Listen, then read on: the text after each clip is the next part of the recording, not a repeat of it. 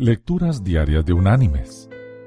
La lectura de este día es tomada del Evangelio de Juan. Allí en el capítulo 1, en el versículo 14, el apóstol dijo, Y el Verbo se hizo carne, y habitó entre nosotros lleno de gracia y de verdad, y vimos su gloria, gloria como del unigénito del Padre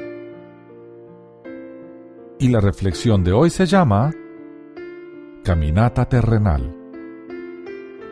Después de la misión del Apolo 15, el coronel James Irwin relató algunos de los puntos sobresalientes de su experiencia.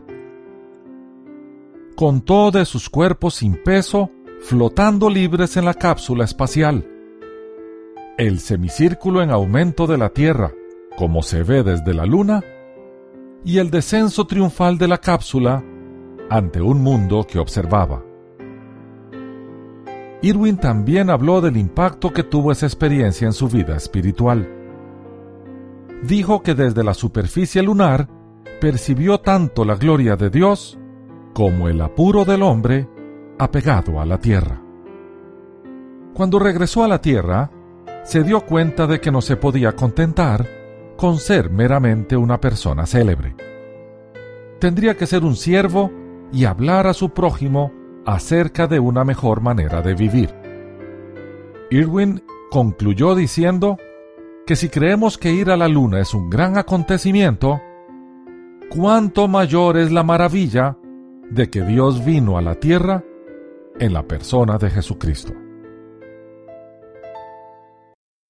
Mis queridos hermanos y amigos, Gracias a que el hombre caminó sobre la luna, la ciencia y la tecnología han avanzado formidablemente.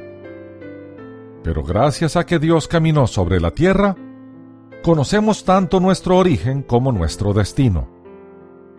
Podemos conocer a nuestro Creador, tener una relación directa y personal y vivir en su luz. Por medio de la vida sin pecado de Jesús, y de su muerte sacrificial, podemos tener el gozo de saber que nuestros pecados han sido perdonados y de experimentar la plenitud de una vida abundante. Todo porque Dios se hizo hombre y caminó sobre la tierra.